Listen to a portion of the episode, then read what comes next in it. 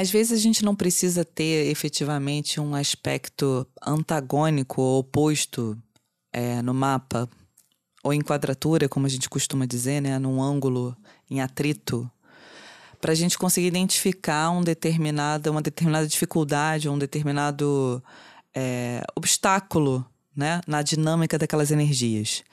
Esse é o caso da nossa pergunta de hoje.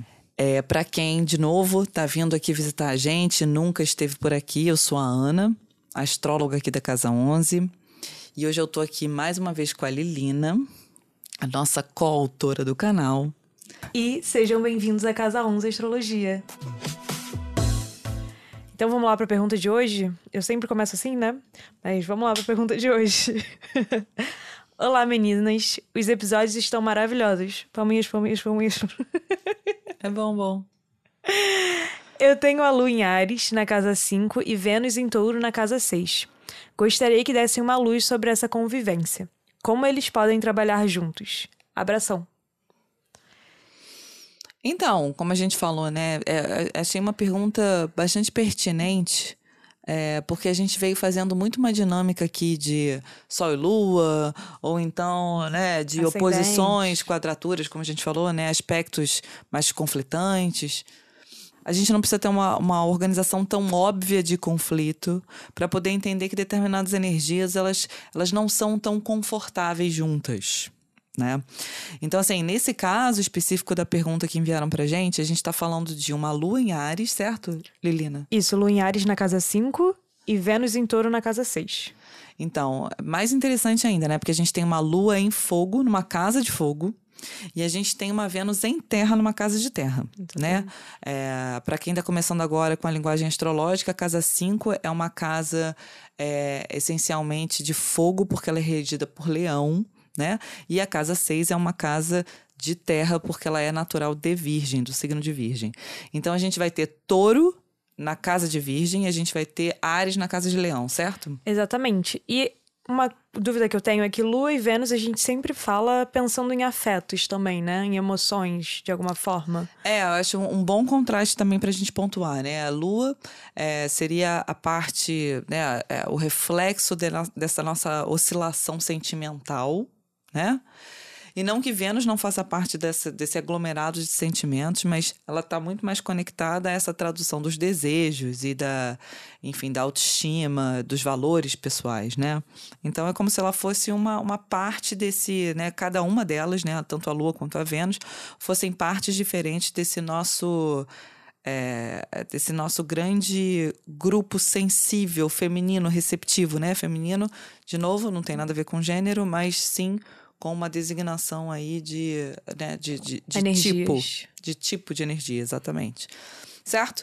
Então, tá. Então a gente tem dois aspectos do feminino em signos, digamos assim, de elementos diferentes e em casas que intensificam esses elementos, mas que são diferentes entre si.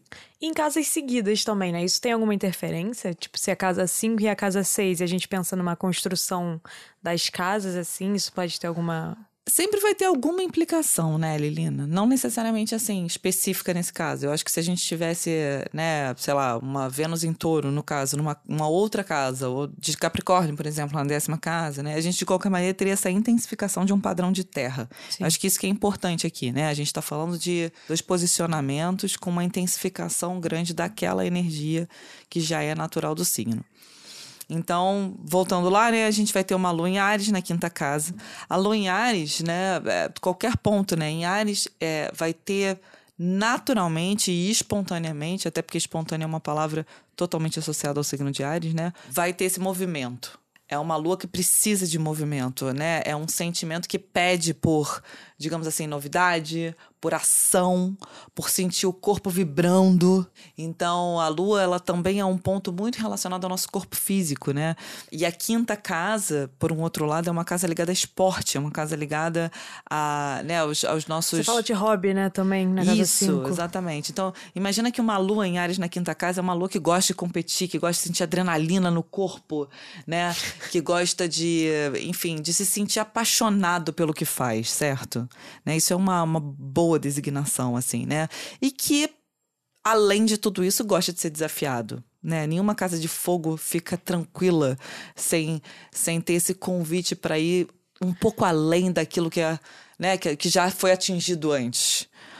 Não, eu, eu, fiquei curiosa aqui porque se a gente pensa numa Vênus em Terra, é o extremo oposto disso, né? Exatamente. Então, assim, por isso que é interessante a gente também analisar por, essa, por esse tipo de ângulo, assim. Porque se a gente fala numa Vênus em touro, você imagina, né? Touro é um signo mais pacato, é um signo que gosta de estabilidade, né? Ele gosta, não que ele seja pacato por não gosta de brigar, não é isso, né? Mas ele gosta da estabilização das coisas, né?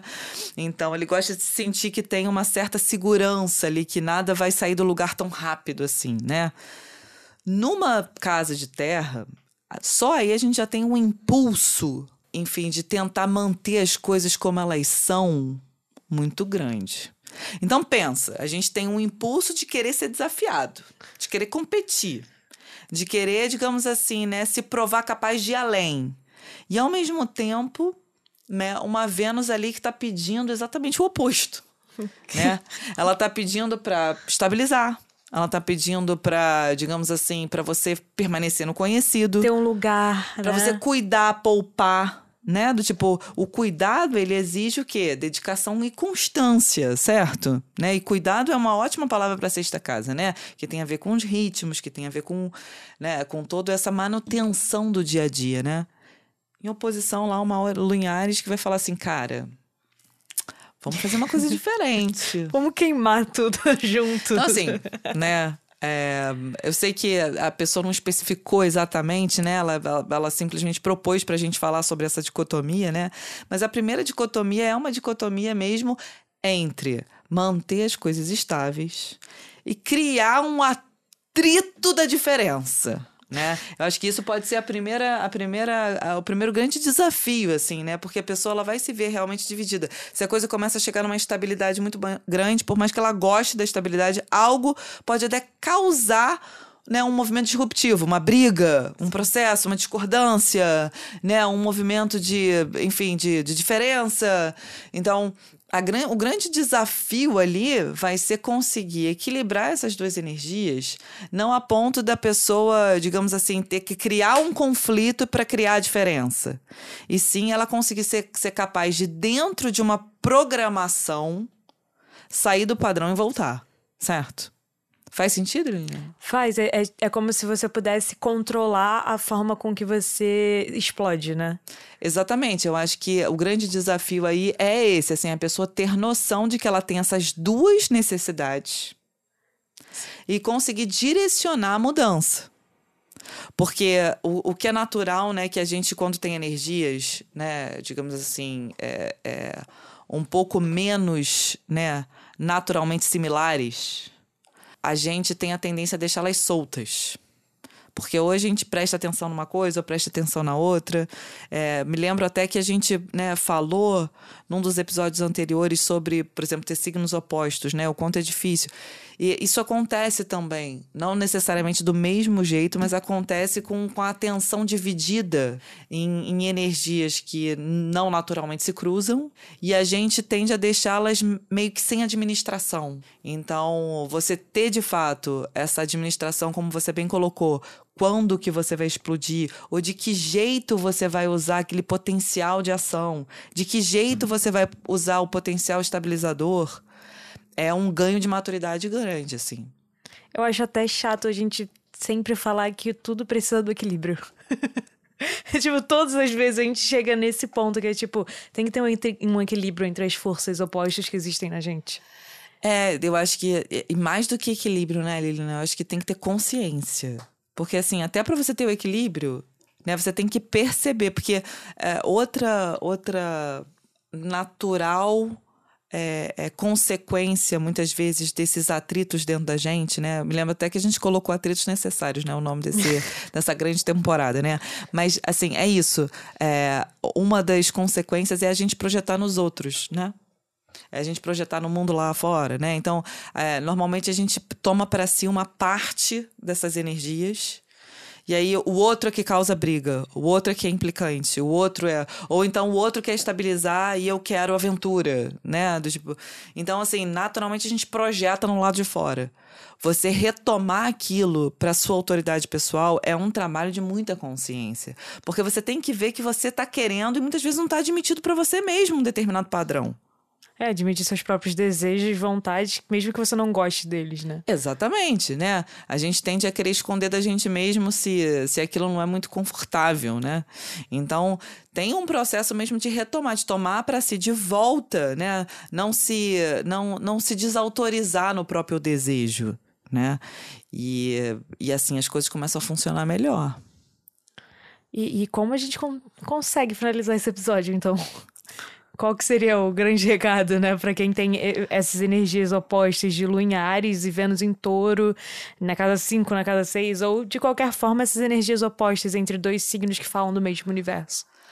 É, assim. Signos não planetas, né? Nesse caso específico, a gente falando de Lua em Vênus, eu acho que é importante ver essa questão das relações, né? Porque talvez essa mesma, essa mesma dificuldade de estabilizar e ao mesmo tempo manter uma certa adrenalina, ela realmente apareça muito nas relações, principalmente amorosas, né? Então, assim, a primeira, a primeira questão é, é, é tomar cuidado para esse conflito não ser projetado no outro, somente, né? A pessoa, ela ter essa consciência de que ela tem essas duas duas energias e que ela tem a necessidade das duas coisas. Né? Então, assim, a primeira, a primeira grande questão, né? Já é muita coisa. Que já é muita coisa. E a segunda é literalmente ter paciência. Porque, assim, é isso, né? Às vezes a gente precisa de tempo, né? Para assimilar e, e, e para criar dentro da gente mesmo padrões diferentes de atitude, né? Uma lua em Ares, ela pode ser muito impaciente né? Então, assim, em oposição, claro, né? Em oposição não, mas né? em contraste a uma Vênus em touro que tende, inclusive, às vezes, a ser acomodado demais. É, é, muito estranho essas duas energias juntas. Exatamente. Então, assim, a gente tem, a gente tem que tentar entender que isso pode ser traduzido numa necessidade de paciência, inclusive consigo mesmo, né? De você não, não, não, não se estressar porque você se acomodou demais ou porque você, de repente, teve uma atitude, um reflexo muito é, é, irritadiço, né? E você começar a identificar, e aos poucos aquilo vai sendo reduzido na medida que você administra. Mas tem que ter paciência. Muito obrigada pela pergunta enviada. A gente segue aqui é, do tipo esperando a contribuição de vocês, porque é, é, é disso que o nosso podcast é feito. É, então, muito agradecidos. Mandem perguntas para nossas redes, todas são arroba Casa Astrologia ou estão aqui embaixo na descrição. A gente fica por aqui e até semana que vem.